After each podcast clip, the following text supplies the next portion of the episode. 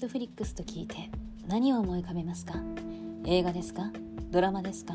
何ですか？ということで今回はですね、まあ、ネットフリックスといえば映画ドラマ、まあ、たくさん配信している動画配信サービスであるんですけれども私はそのそれとはまた別にちょっとね違うジャンルのものといいますかねが好きなものがありましてまあ今回はそれについてお話をさせていただこうと思っております。こちらの番組はですね私スーの好きなもの気になっているものなどをおしゃべりくそばばしていく番組でございます。最後まで聞いていただけたら嬉しいです。それではスーパーギーク始まります。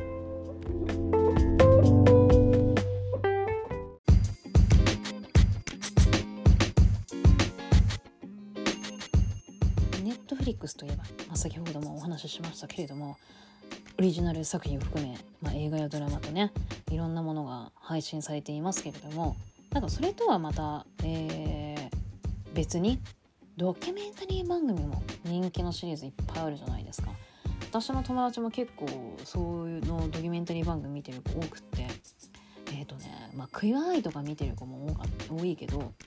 あのセリングサンセット今めちゃめちゃ見てる子多いかな。なんかね LA の不動産会社の人間関係のいざこざ見るのが楽しいらしいんですけど。私はねまだマイリスト入りしてるだけで見てなくって。あとルポールのトラッククイーンも見てる子いたな。で私もそのドキュメンタリー番組好きなんですけれども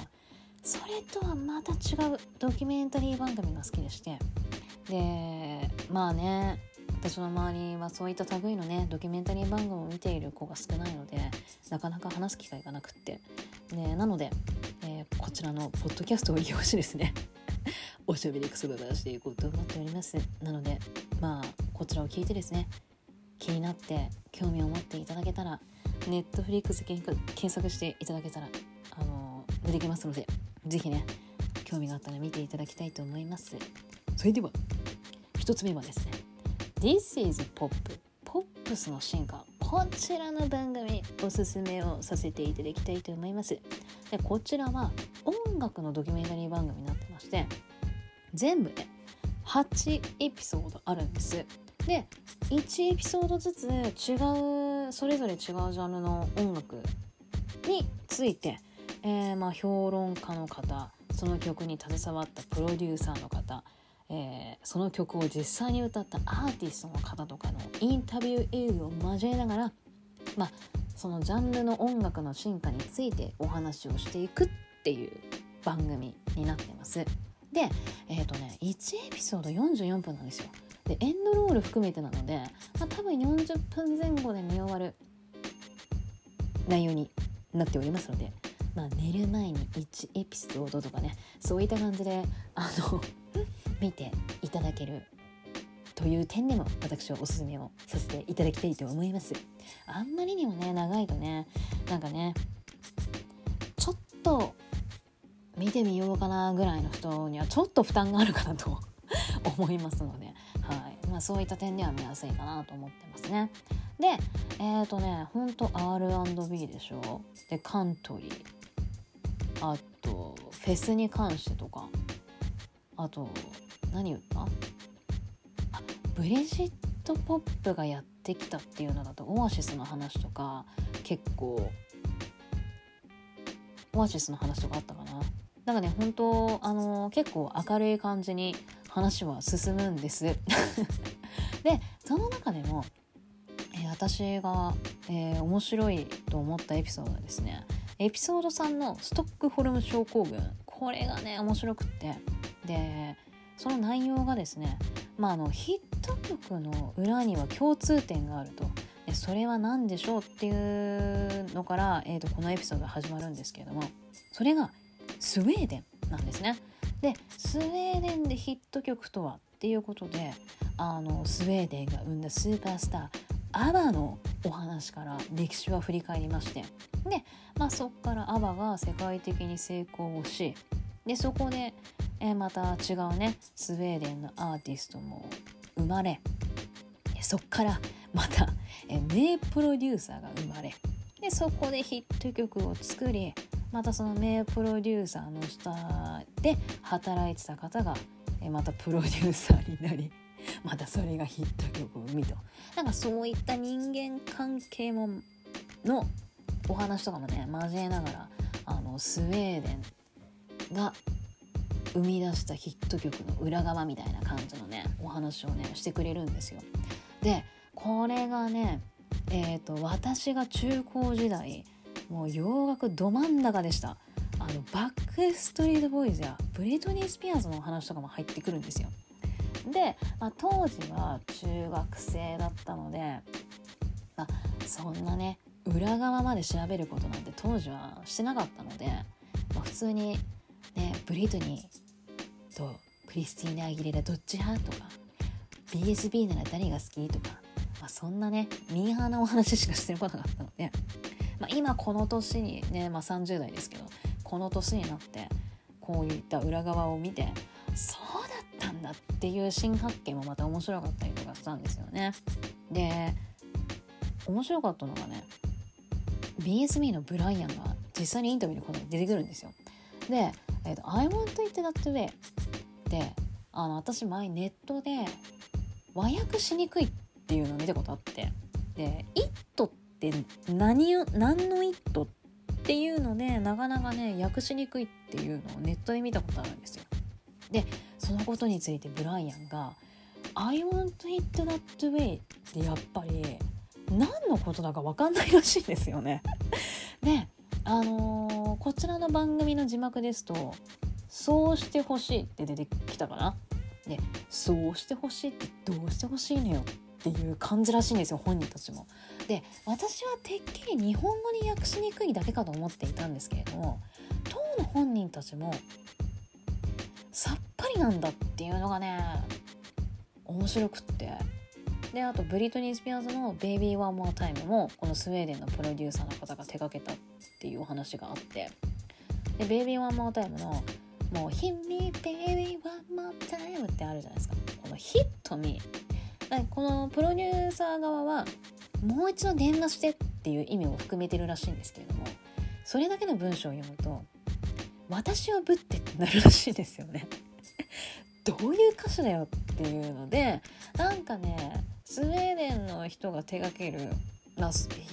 ェーデンの人ってこう大まかにくくっちゃうとあれですけど、まあ、その方の手掛けるって言った方がいいのかな？の歌詞ちょっと意味不明な歌詞もあったりするんだけれどもなんかやっぱこう簡単にだから日本人の方でもあの覚えられる曲とかにもなっているっていうのもあってあのー、ヒットしたんじゃないかなっていう解説もあったりとかして、まあ、確かにね「I want it that way ね」覚えやすいんですよ。で「Baby One More Time」覚えやすい。あ私もうね何回も何回も聞いてあの歌詞見ずになんか歌えるようになったりとかしてカラオケでもね今でもやっぱ歌う子いますからね。同世代の子とかと行くと。なのでやっぱそういったのもヒットの秘訣になっているのかなというお話もあったりとか。でまあスウェーデン。もうねその時だけじゃなくってもういまだにあのヒット曲アリアナ・グランデとかケイティ・ペリーとかザ・ウィークエンドとかもう今では活躍している方たちの裏にはスウェーデンのプロデューサーがいると。でしかもスウェーデン K-POP もヒット曲生み出しているので本当にスウェーデンはねすごい国なんですよ。なんかねそういうのもなんか改めてこの番組を通してなんか実感をしたっていうのもね面白かったんですよね。であとあれねあのブラックパンサーの音楽を手掛けた方もスウェーデン出身なんですよ。これもね見た時に「やったえー、スウェーデンだったの?」みたいなもうおばちゃんみたいなリアクションですけど「いやだスウェーデンだったんですか?」っていうねいやそのブラックパンサーの音楽手掛けた方もインタビュー答えてますのでこれもまた面白いですね。でえエピソード7の歌の力これが見応えのあるエピソードでして、まあ、歌の力って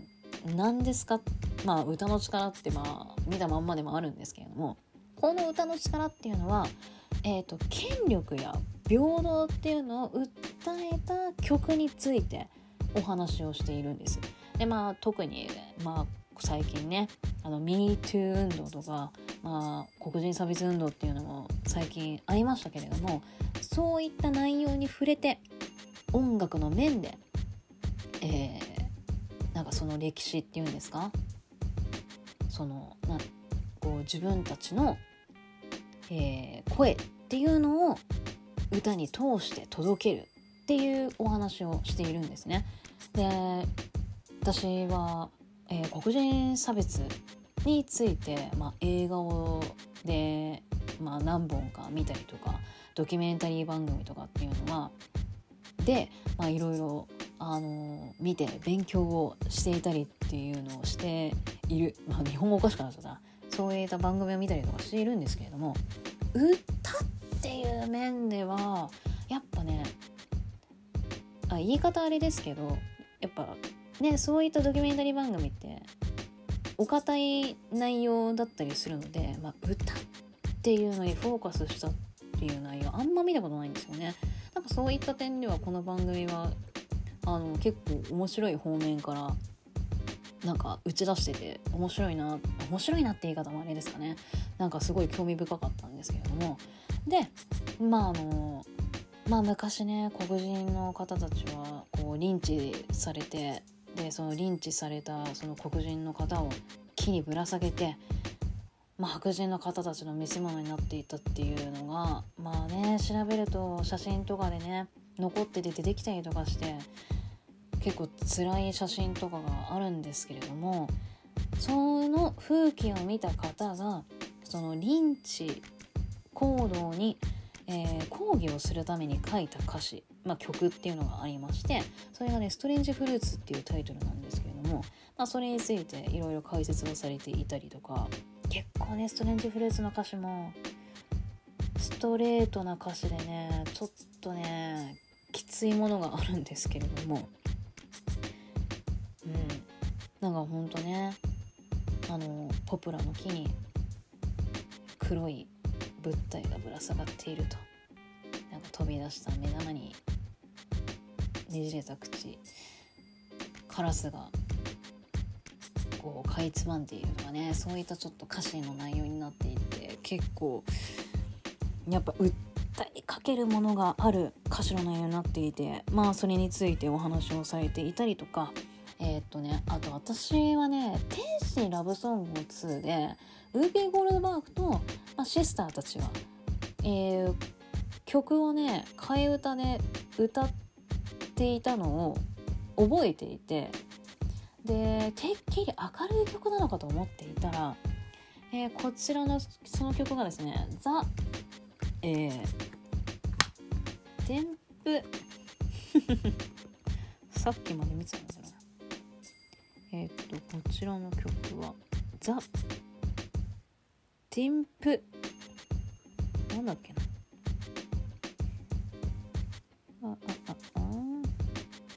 テンプテーションズの「ボール・オブ・コンフュージョン」っていう曲なんですけれども、えーと、こちらの曲私はてっきりね「天使ラブソング」しかで知ったので明るい曲と思っていたらこちらもね人種差別の曲になってまして結構歌詞もね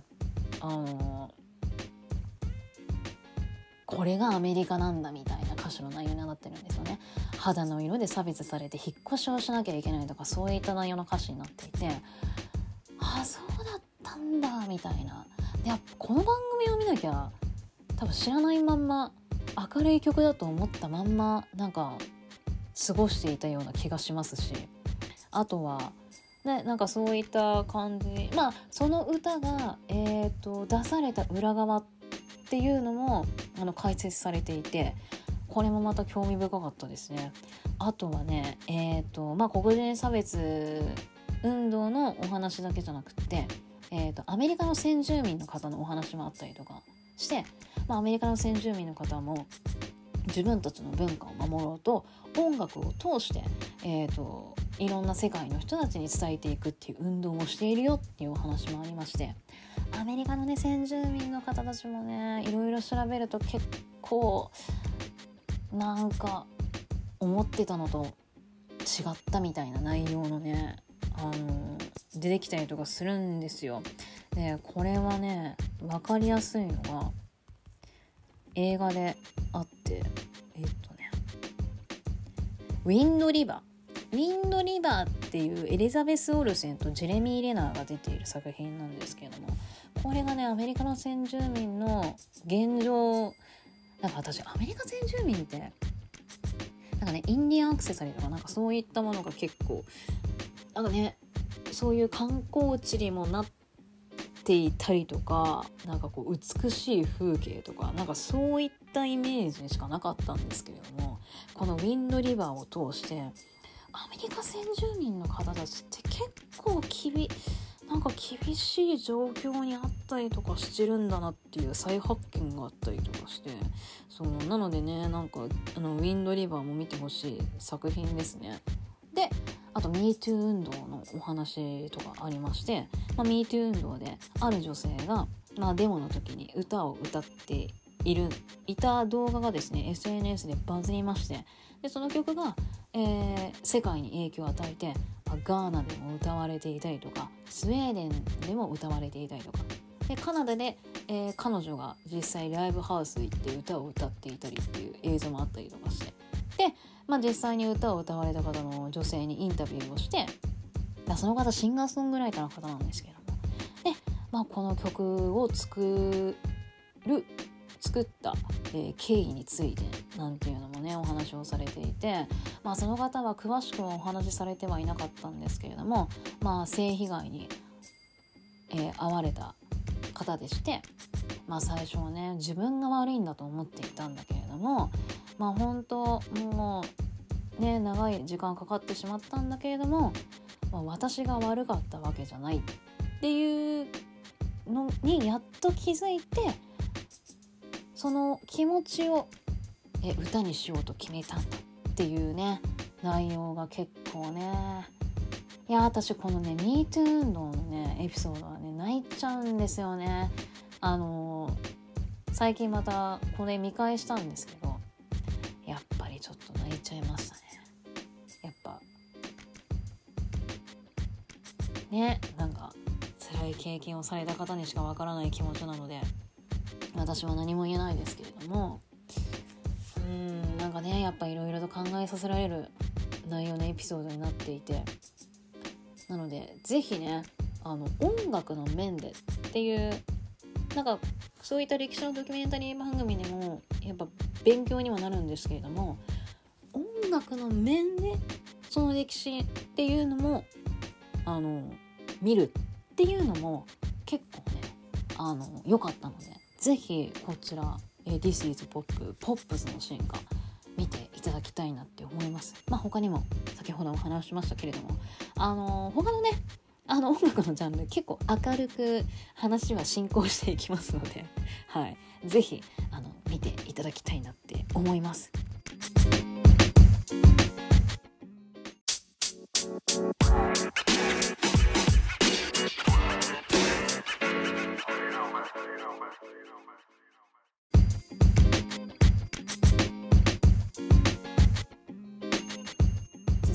私がご紹介したいネットフリックスのおすすめのドキュメンタリー番組はですね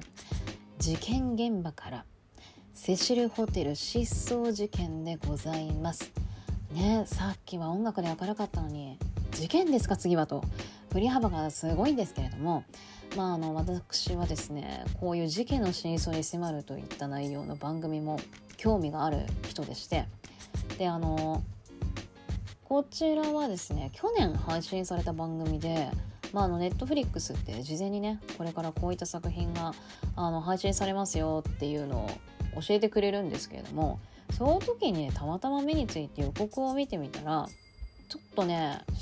真相が謎めいてそうだったので、まあ、ちょっと興味を持って見てみたっていうのがきっかけなんですけれどもでこのねセシルホテルっていうのは LA のダウンタウンにあるホテルでしてで私何回か LA に旅行しに行っているんですけれども Google マップでセシルホテルを調べてみたら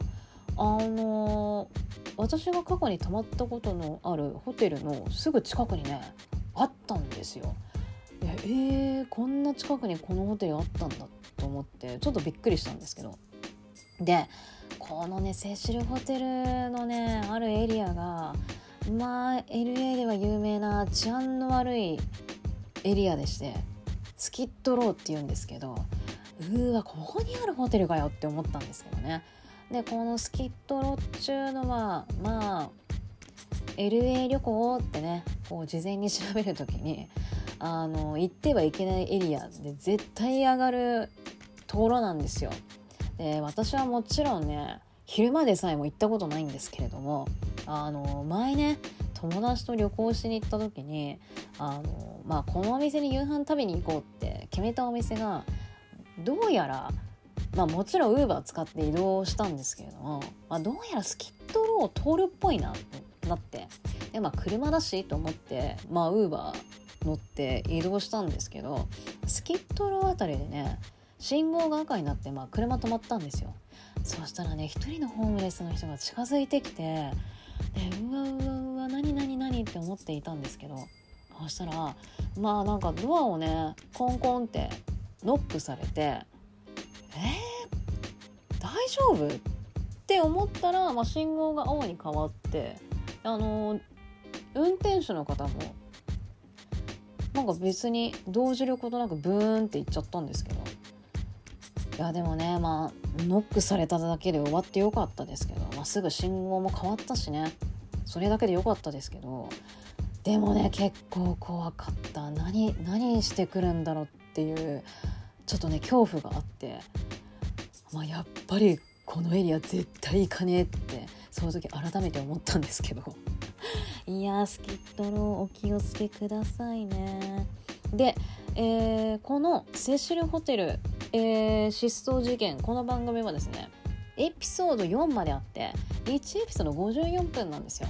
でまあ大体ねエンドロールを含めての54分なのでまあ50分前後で終わる番組かなという感じでございます。でまあタイトルにもなっております失踪事件を中心としてこちらの番組は、えーと、展開されるんですけれどもまずはセシルホテルとは、まあ、どういった歴史を持っているホテルなのかっていうね紹介というんですかエピソードをあのまず流れるんです。でこのセシルホテルがね結構すごいホテルであのこのホテルで自殺を図る人がいたりとか殺人事件が起きたりとかで連続殺人事件の容疑者がこ、ね、セシルホテルにあの寝泊まりしていたっていうなんかほんとねいいイメージのないホテルなんですよ。でまあそんな まあいわくつきのホテルとして歴史のあるセシルホテルなんですけれどもえっ、とある日えー、アジア系アメリカ人のエリサ・ラムさんという方がセシルホテルに泊まりに来るんですね。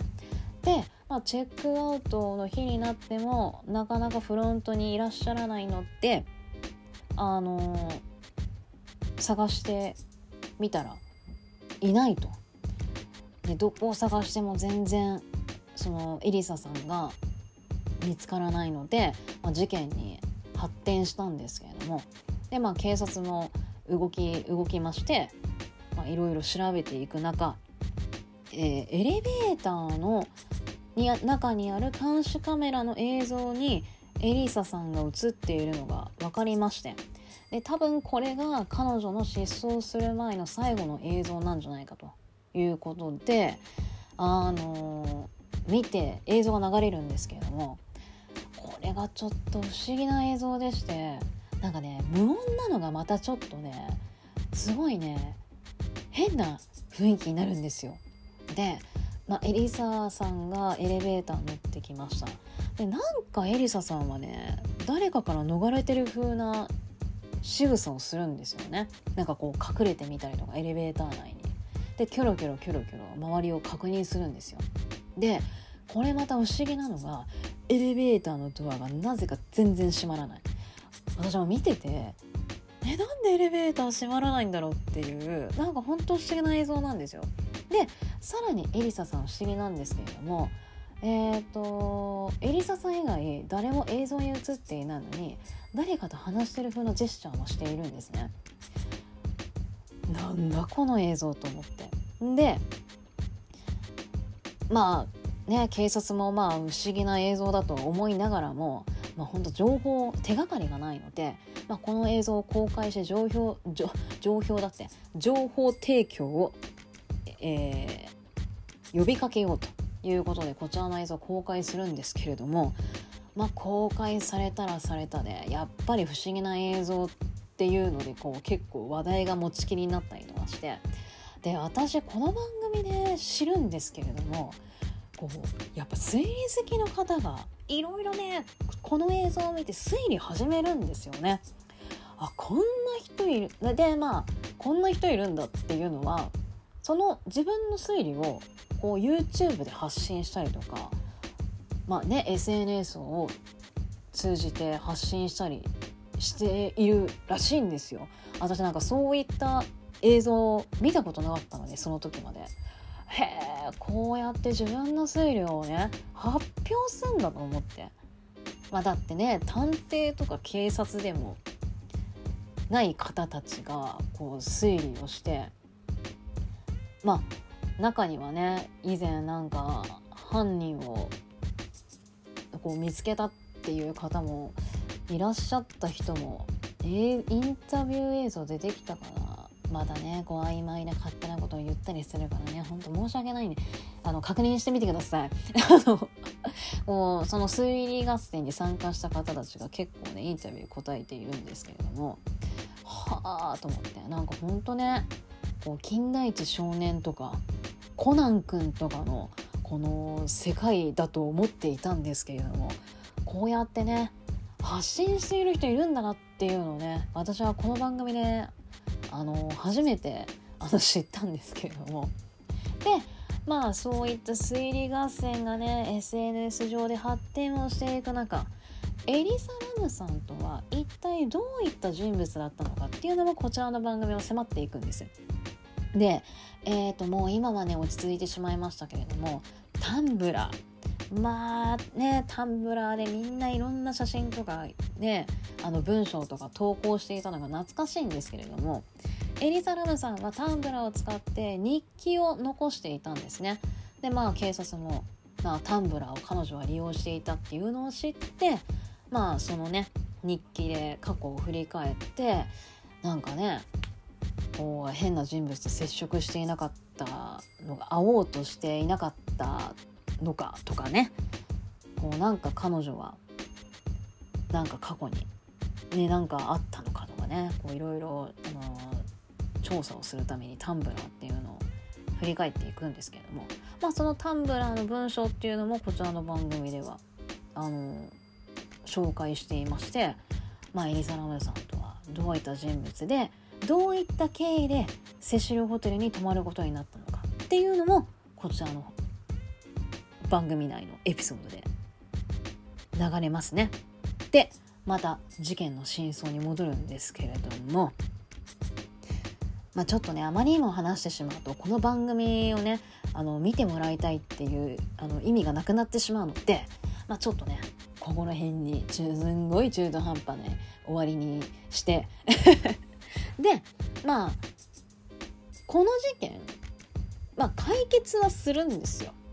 解決はするんだけれどもなんかまあ意外な事件の真相でして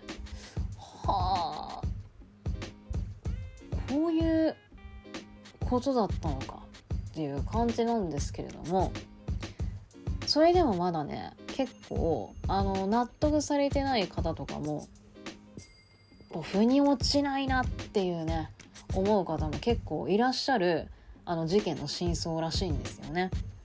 私はまあ普通にああそうなのかって思ってしまったんですけれどもでその事件の、えー、真相とはまた別にあの先ほども言いましたがこう SNS 上の推理合戦これがね結構まあ本当私がね、まあ、知らなかっただけなんですけどもまだすごい人数の方が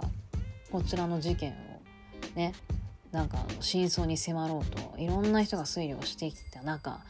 もうねすごいことに発展してしまいましてなんとねそれに巻き込まれてしまった方が出てきてしまうんですよ。でまあもちろんいい巻き込まれ方ではないのでそのまた違う推理合戦に巻き込まれてしまった方っていうのもあのこちらの番組でインタビューをして、ね、その時どういうこう心境だったのかどういう状況だったのかっていうのをねあのその巻き込まれてしまった方でインタビューをしていていやなんかね改めて SNS は怖いなっていうねなんかこうやっぱインターネットの広がる速さってなんかねまあ今でもすごいですけど。当時もうまあこうバーッとねすごいスピードで広がっていく。なんかなんか向き合い方考えようとかね いろいろ。この番組を見て改めてねちょっとね SNS の向き合い方と言いますか怖さと言いますかそんなことも私はこの番組を通して改めてちょっとね考えさせられるものがありました。まあ普通にあのこのねエリサ・ラムさんの失踪事件っていうのもまあちょっとあのどういった真相だったのかっていうのもまあちょっとねあの見ていただきたいですし、まあ、その SNS の怖さっていうのは一体何なのか何だったのかっていうのも、えー、ぜひあの興味を持っていただけたら、え、こちらのセシルホテル失踪事件で検索すればネットフリックスポンって出てきますので、えー、よかったらですね、えこちらの番組見ていただけたらと思います。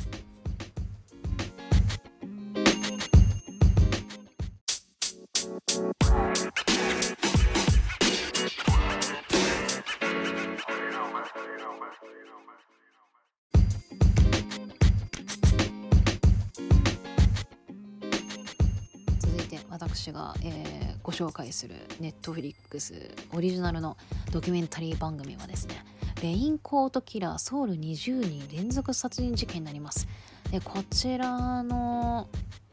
内容はですね、まあ、またね事件の真相に迫るという番組の内容になっているんですけれども、まあ、韓国では有名な殺人事件になっておりまして、まあ、こちらの事件を題材にして「チェイサー」という映画も作られてましてまあもう有名ですけどね、えー、まあ前回前回じゃないか。前回か。前回？前回か。もう分かんなくなっちゃう。あの韓国のダーク映画について、えー、話すという回で、まあ、最後の方にちょっとお話ししたんですけれども、まあ、キム・ユンソクとハ・ジョンウという有名な俳優さんが、まあ、刑事と犯人役ということで共演をして、まあ、公開されるとですね、まあ、数々の映画賞を受賞したということで、まあ、非常にねこう有名な韓国映画の作品の一つとなっているんですけれども、まあ、こちらの番組はまあねさっきお話ししたアメリカでの事件と同様、えー、こちらの事件に、えー、実際携わった刑事の方とかね、まあ、弁護士検事科学捜査班の方とかがインタビューに答えて、まあ、当時のね映像を交えて、えー、この事件の真相っていうのを、まあ、こちらの番組でやっているんですけれどもうんなんかねなんか映画のようななんか本当にこんなことが実際にあったのかって思うとちょっと何とも言えない感じにはなるんですけれどもまあこちら最初事件はね富裕層を狙った殺人事件っていうのが続いていましてでこれがねあの何盗みを目当てにした事件なのかと思いきや何もそういった金品が盗まれている様子もないと。で当時の韓国ってなんかこう恨みから来る犯行っていうのが多かったらしいんですよね。であのこういったちょっとシリアルキラー的な感じの事件っていうのはあのあまりなかったので捜査が難航をしてしまうと。で防犯カメラに犯人らしき人物が映っていたので、まあ、情報提供というんですかねなんかそういうのであの公開をするんですけれどもなんか公開をした効果なのか一旦事件はね止まるんですけれども今度はですね風俗で働いてる女性を狙った事件に変わってしまうんですね。でまあ番組でもお話ししていますけれども、まあ、こういったね職業でを仕事にしている女性ってまあそれなりにね理由があってそういった仕事をしていてでなんか人間関係疎遠な方が多いらしいんですね家族を含め。なのでなんかこう連絡がねこう最近ないなくなったと言うてもこう気に留める方がいないと。なので被害届っていうのが、まあ、警察に、えー、出されないと。でお店側も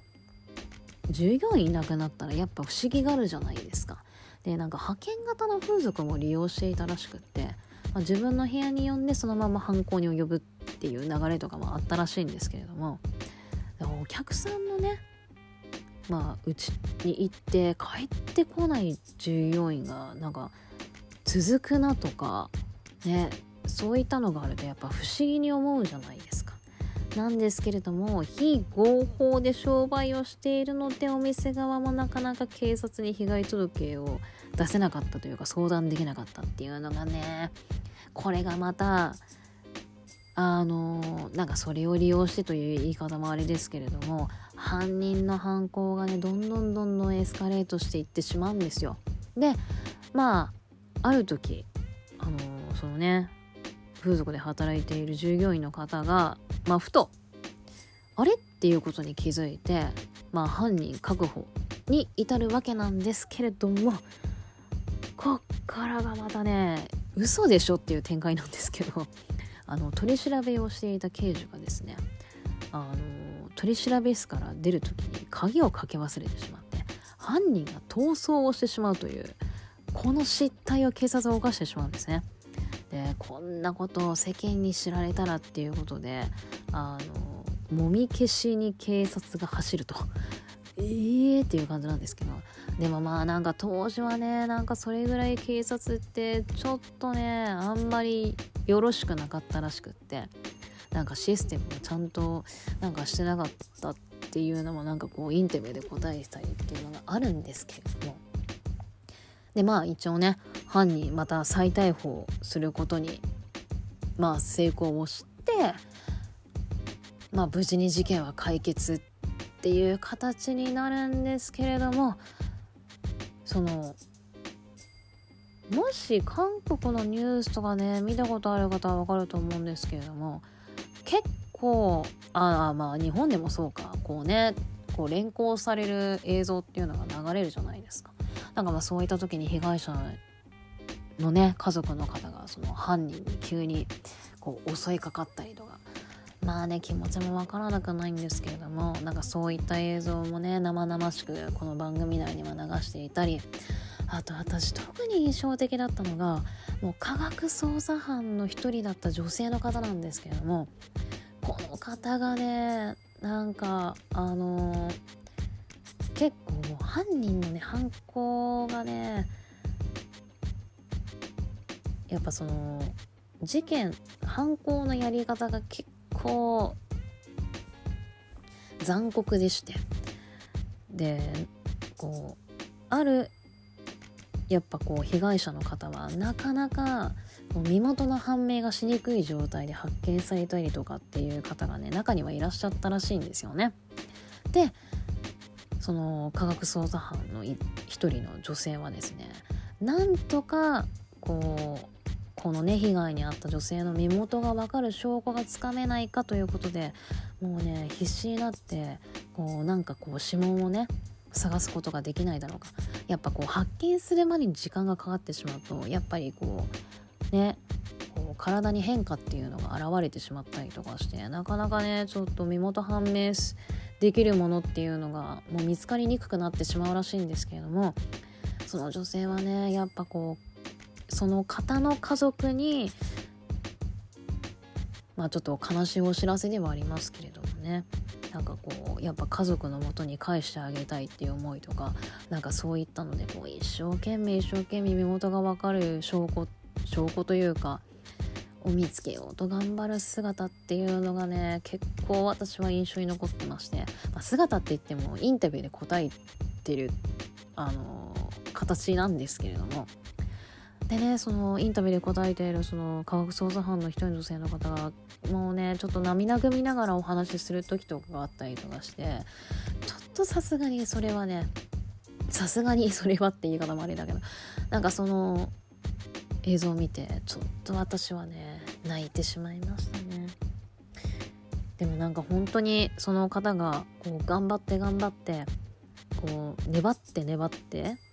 諦めずにこうね家族のもとに返してあげたいっ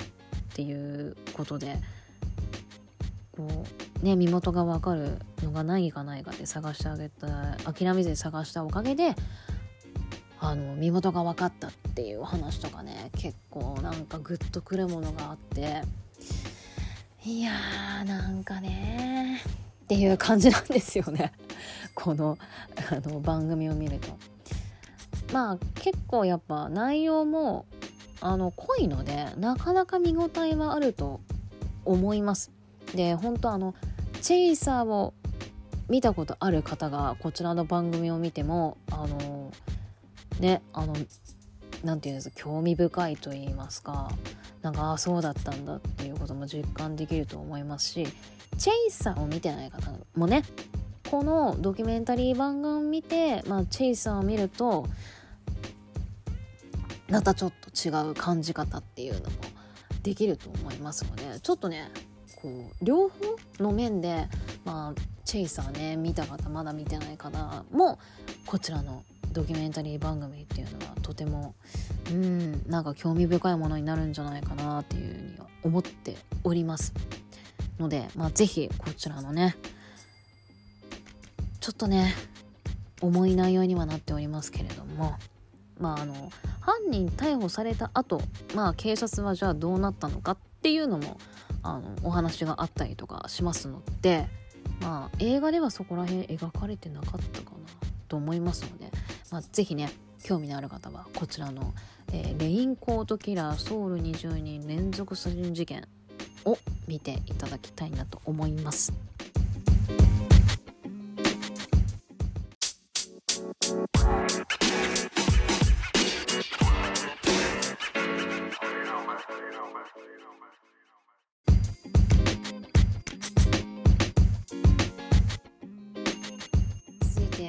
私がですねおすすめしたいネットフリックスのドキュメンタリー番組はですね7月に配信が始まりました。とんでもカオスウッドストック1999になります。でまたね音楽の話題に戻るんですけれども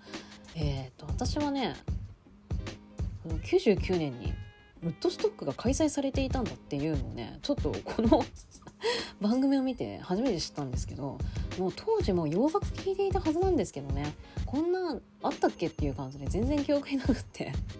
いやでもね本当にとんでもカオスです。このタイトル通り。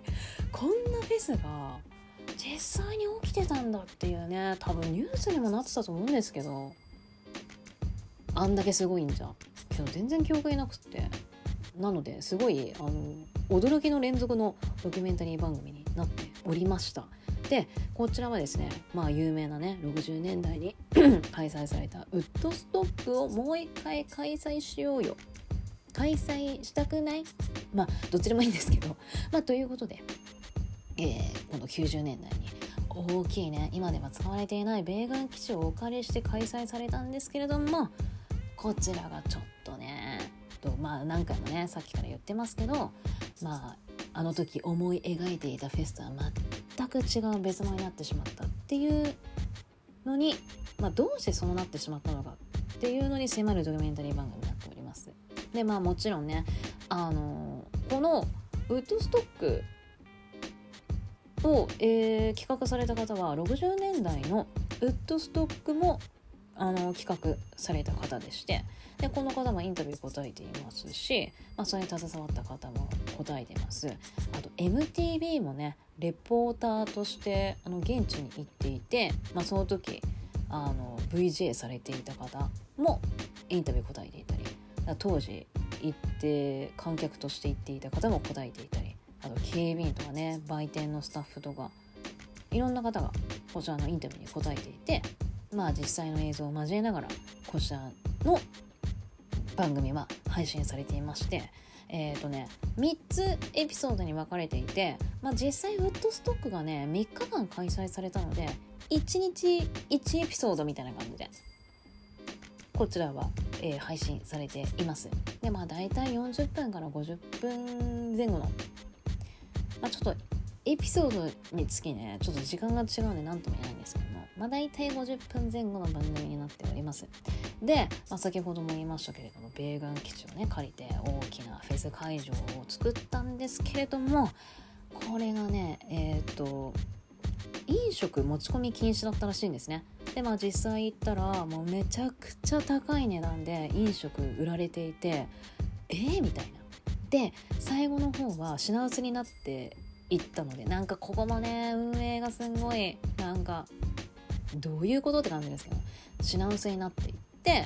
でその品薄になったがためにもうねフェスの最後の方なんてめちゃくちゃ値上げして品物売っていたりとかしていたらしくってでなんじゃこりゃという感じにもなりましてあとはこうねすごい広い会場だから日陰がなかったみたいでで実際の会場めちゃくちゃ気温が高かったらしいんですよ。でも暑さ対策も何もしてくれてない。で飲食の問題でしょ。であとはねあのトイレ水その水飲み場っていうんですか？あれもちゃんとされてなくって。もうね水飲み場のとかトイレの映像もうほんとねうえっていう感じです。あの水が汚染されてる水だったらしくってまあなんか色の水なのに色色がついてるみたいなのとかねあの証言があったりとか。でそのね水を飲んでお腹壊してあの救急車に運ばれましたっていう方とかインタビュー答えていたりとかあとトイレもめちゃくちゃも汚いことになったらしくってもう扉開けただけでうえみたいな匂いとかもう来るらしいんですよ。でトイレの水っつうのもちゃんとされてなかったらしくってなんかその水がねもう普通にこう地面に汚水となってこう水たまりになっていったりっていうのがあったらしくってもう見てるだけでえーって感じなんですけど。それを知らないお客さんはテンション高くなってる人とかねお酒飲んで。ダイブとかしてたりするんですよ。もう信じらんないとか思いながら見たりとかするんですけど。でえー、っとトイレの話しましたよね。であとはあのー、暑さ対策でしょ。であとはねあのー、お酒の提供供もちょっとね緩かった規制が緩かったっていうのとあとお客さんたち裏では、まあ、マリファナやっていたりとか薬の売買っていうのが行われていたらしくって、まあ、結構テンション高めな方とかねあのー、いっぱいいたらしくって。で女性とかもテンションがねまあそれでとは言えないですけれどもあのテンション高くなってトップレスの方とかね結構映像にもね出てくるんですけれどもでなんかあの自分の体にペインティングしたりとかしてイエーイって盛り上がっている映像とかあるんですけどもうそれでねそれをいいことにこう男性がセクハラしてきたりとかなんかそういったね被害の声っていうのが届いていたんですけれどもまあ、スタッフ側は何もせず、えー、なんかフェスが終わったらレイプされましたっていう被害届の声被害届っていうのも結構あったみたいでなんかちょっと信じられないですよね。あとなんかねそういったその企画側の甘さでなんかこう自分たちのこう利益っていうのを優先してしがしてしまったがためになんかもうどんどんどんどんフェスが悪化していってしまったっていうねあのドキュメンタリー番組になっているんですよ。で結構ねあの本当すごいすごくって本当にこんなんあったのっていうびっくりする映像ばっかりなんですけどあのステージ上でもステージ上というかテージを見に来たそのねお客さんももうなんかなんもうイライラも溜まってなんかボルテージが上がっちゃってこう 物を壊して暴れまくっていたりとか。まあねこう有名なアーティストが出てくるとかなり盛り上がるのでまあ結構すごいことにはなるんですけれども。もうそれを見ていた警備員の方とかももう自分の身の危険を感じるぐらいのお客さんの暴れ具合だったらしくって。でなんかその警備員も経費削減のためにもう人数ねあの全然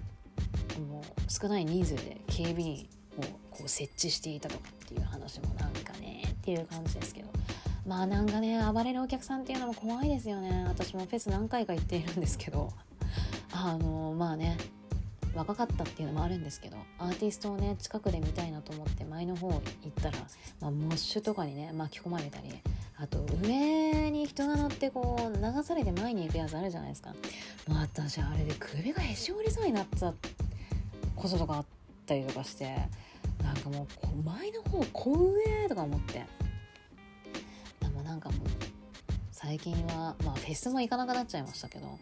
もう後ろの方で聞いてる方がいいみたいな。もうサマソニも椅子に座ってみるみたいな感じですねもう。なんかもうああいうちょっとねモッシュは怖い巻き込まれたら。でえー、それとですねまあほんと最終日。えっ、ー、とレッチリが最後を飾ったんですけれどもそのレッチリの時にえっ、ー、とねスタッフ側企画側があのあの時のね60年代のウッドストックの愛と平和っていうのをもう一回こうみんなに感じてほしいということでキャンドルを配ったんですけどもそのキャンドルが 放火に変わってしまいまして会場内に火事がめっちゃ起こってるんですけどと。でもお客さんも暴れに暴れてもうベニヤ板もベリベリベリって剥がして暴れまくっていたりとかであと飲食の他にも洋服とか売っていたんですけども今度お客さんたちがそこに流れ込んで盗みまくると、お金も盗まれたりっていうのがあったらしくて。もうね最終日のあのー、フェス一応終わりましたって言った後のお客さんの暴れようとんでもないですよ。本当に。でゴミもすごいしね。でゴミもなんかちゃんと回収するシステムっていうのもちゃんと作られていなかったらしくって。もうこんな中で座れますか？なんか楽しめますかっていうねひどいっすよ本当に。なんかこんなフェスがあったんだっていう感じでしかまあちょっと見れないですけど是非ねあのこちらのドキュメンタリー番組見ていただきたいです。うへーって思いますから。でもそれ以降ウッドストックっていうのは行われていないんですけれども。いやすごいですよ。でなんかあれはねちょっとどうかと思ったっていうこのフェスに携わった方と企画側の方のねあのインタビューの何ですか答えてる証言の違いっていうのもなんかああみたいな。なんかやっぱ企画した側企画した側で やっぱなんかそういう風にしか思ってないのかななんて思ったりねいろいろと思うことがありましたので、まあ、是非こちらの本当このとんでもカオスウッドストック1999のこのねとんでもとんでもねフェス具合っつうのを是非見ていただきたいなと思います。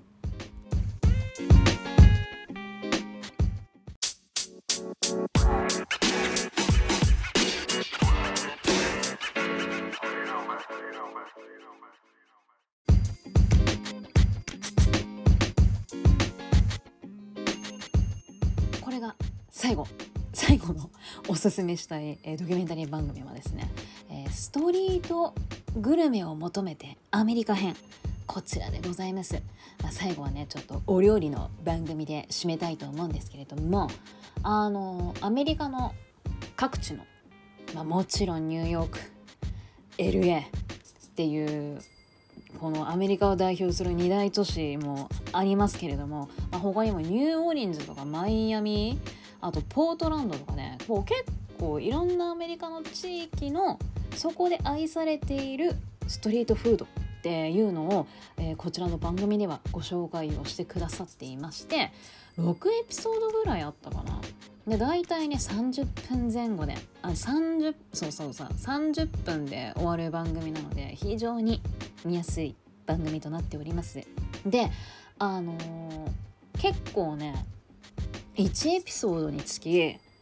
3店舗か4店舗ぐらいはね紹介してくれるんですよね。でこれがまた本当に美味しそうな料理ばっかりででもちろんそのねお店の経営者というかあの店主にインタビューをしていたりあとはその料理の専門家の方にインタビューをしてそのお店の何が美味しいのかとか、まあ、この地域の特徴みたいなこの地域の料理に関する特徴とかそういったこともインタビューに答えてくれていてなんかねへーっていうのがねあったりとかするんですよ。なんかポートランドのエピソードはねなんかポートランドって郷土料理がないらしいんですよねだから結構あのその人その人の独特の料理っていうのが出来上がってこれが結構なんかいろんなのやっぱアメリカって移民の人とかも多いのでこれがねいろんな文化が混ざり合ってめちゃくちゃ美味しい料理があるんだっていうお話とかね結構興味深かったり、ね、あとはやっぱあのやっぱ移民でえー、っとまあ自分の代ではなく、まあ、お父さんお母さんだったりとかおじいちゃんおばあちゃんの時にアメリカに移民をしてきて、まあ、そっから家族が、あのー、家族を家族が家族をって言い方あれですけど、まあね、家族を養うために、あのー、自分たちの国の料理のお店を出したとかそういったエピソードもありましたしあとは、まあ、あとね過去にあの逮捕された経験があって、まあ、出所した時にこんなんじゃダメだと思って自分はじゃあ何ができるんだろうって考えた時にそれが料理だったので初めて見たとかねそんなお話とかねほんといろんなエピソードがあるんですよ。でそうだからそういったねあの料理だけじゃなくこう料理見てうわめっちゃ美味しそうお腹すいたっていうのはもちろんあるんですけどそういったその人その人のバックグラウンドのお話っていうのもあってね結構ねグッとくるものがあってちょねうるうるしてしまうお話とかもねあったりするんですよ。ねほんとねニューヨークだとあのつい2年前のコロナが本当に感染者とかがすごいねニューヨークとかたくさん出ていてもうニュース毎日のように流れてましたけれどもまあその時ね自分は何をしていたかとかその時の自分の、えーと、状況とかそういったのねお話ししてくださっている方とか結構ね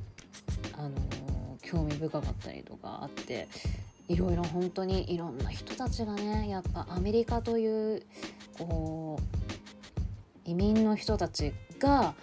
あのそれぞれの郷土料理っていうのを出店してそれがねそのアメリカという土地に根付いてくっていうのがなんか面白いなと思ったりとかしてなんか普通にいろいろあの私もアメリカ何回か行ったことありますけど普通になんかね食べてたけどなんかこうふとこの番組を見て思ってみればなんか不思議な国だなとか思ったりとかして ねそのイタリアから移民しに来たとかラティーノ系の方とかねそういった方の料理っていうのがこのアメリカという都市に根付いていってこれがねどんどんどんどん人気が出て、まあ、今うまく経営回せてますっていうお話とかいろいろあってすごいね面白い番組でした。であとね思ったのがやることが行動が早い。なんかびなんか話してるとまあなんかね話なんかこう手短に話すとそんな感じになるだけかもしれないんですけどなんかあの歩いてて歩いててその土地にたまたま旅行しに行ってその時食べた料理っていうのにめちゃくちゃあの感動をして自分もこういうの作りたいと思ってなんかあのもう次の週ぐらいにはフードトラックあの買っちゃいましたとかなんかめちゃくちゃみんな行動早くってあのさっきも話しましたけどこの刑務所から出所してじゃあ何ができるだろうって思った時にもうすぐにねもう料理に取り掛かっていろいろやり始めたとかっていうお話もあったりとかなんかみんなんか行動が早いんですよね。なんかやっぱこういうやっぱ行動しなきゃなっていうのね なんか改めて私も思ったりとかしてやっぱね行動しないと何も始まらないんだなっていうのも思いましたしあとは本当あの40歳でお店を開いて、まあ、今経営も順調に回ってますっていうお話も方とかいて40歳でも全然なんかなんて言うんですかね。こうまあ第二の人生って言い方もちょっと大げさかもしれないですけど40歳で何かをし始めるっていうことも全なんか全然年齢とか関係ないんだなとか思ったりそうやっぱ行動なんですよね。その人もなんか娘さんと一緒にインスタライブで自分の料理っていうのを娘と作っている様子を配信していたらすごいまあそのインスタライブでそれはその食材はどうやってあの手に入れられるんですか？とかそのレシピ教えてくださいとかすごい反響が良かったのを機にじゃあちょっと私料理で仕事してみようかなって思ってそっからもうレシピ考え出したとかねやっぱ行動なんですよね。なんかいろいろ ちょっとねあの本当にこのまあ私はなんですけどねあのこの番組を見てどう思うか人それぞれであれですけれども私はやっぱこう普通にね美味しそうって思うのと同時にいやちょっとやっぱ行動力って大事だなと。ちょっとねそういった面も私はいろいろ感じたりとかして非常に、えー、勉強にもなりあの楽しませていただいた番組でございます。あと私ねこの私ストリートグルメがね結構好きでまあいろんなあの他にもアメリカにもいろんな海外旅行行ったことあるんですけどやっぱねまあそんな高いお店も行ったことないし日本でもそんな高いお店まだそうそう行ったことないんですけどやっぱ私高いお店よりこういったあの地域密着型の？なんて言ったらいいんだろう。なんか B 級グルメでもまあまあなんかそのねストリートグルメなんか本当これに出てくるようなあの食べ物が一番美味しく感じる気がする。なんか私の舌が肥えてないだけかもしれないんですけど。なんかねあ食いてなんか高いね料理が。もう美味しいとは思うんですけれどもなんかこういったのを食べてああ美味しい食べれて幸せって思いたいなって。だから海外旅行行きたいなって。思いました。いやめいいよな。屋台のね料理とかめっちゃ美味しいのありますもんね。ということで是非ねこの番組を見てあのー、アメリカのいろんな料理というものをあの知っていただきたいですしまあなんかこれを見てなんかそのその人の人柄っていうのも知れるのでなんかまた違ういろいろ思うこともあったりすると思いますのでいろいろ感じ取っていただけたらなと思います。でこれねアジア編とかあの南アメリカ編？え南アメリカ編だったっけな？なんかねいろいろなあのバージョンがあってバージョンがあってっていう言い方あれだけどあってで私今もね今アジア編見ていますのでよかったらあのいろんなシリーズを見ていただけたらなと思います。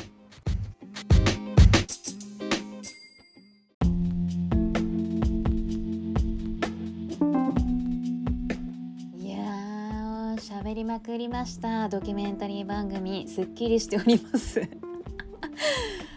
まあほんとねこういったお話をする機会がお友達とかではなかなかなかったのでまあ今ねこれが面白いから見てくれと。喋りまくってもう非常にすっきりしております。後悔はございません。えなのでぜひあのー、まあ興味があったら見ていただけたらなと思いますしまあまだまだ他にもねネットフリックスこういったドキュメンタリー番組もうたくさん配信してますのでまあ私も引き続き面白そうなのがあったら見ていきたいなと思っております。ね、ちょっとジャンルがねいろいろありましたけれどもねまあまだこれから面白そうなドキュメンタリー番組とかあったらまた見て面白いのがあったらまたこちらで配信させていただきたいなって思っておりますネットフリックス映画ドラマだけじゃないこういったドキュメンタリー番組も面白いんだっていうことをね是非知っていただく機会になっていただけたらなと思います。はい。じゃあ次回は何を話そうかまだ決まっておりませんがまた配信されたら聞いていただきたいと思います。それではスーパーギークスーでした。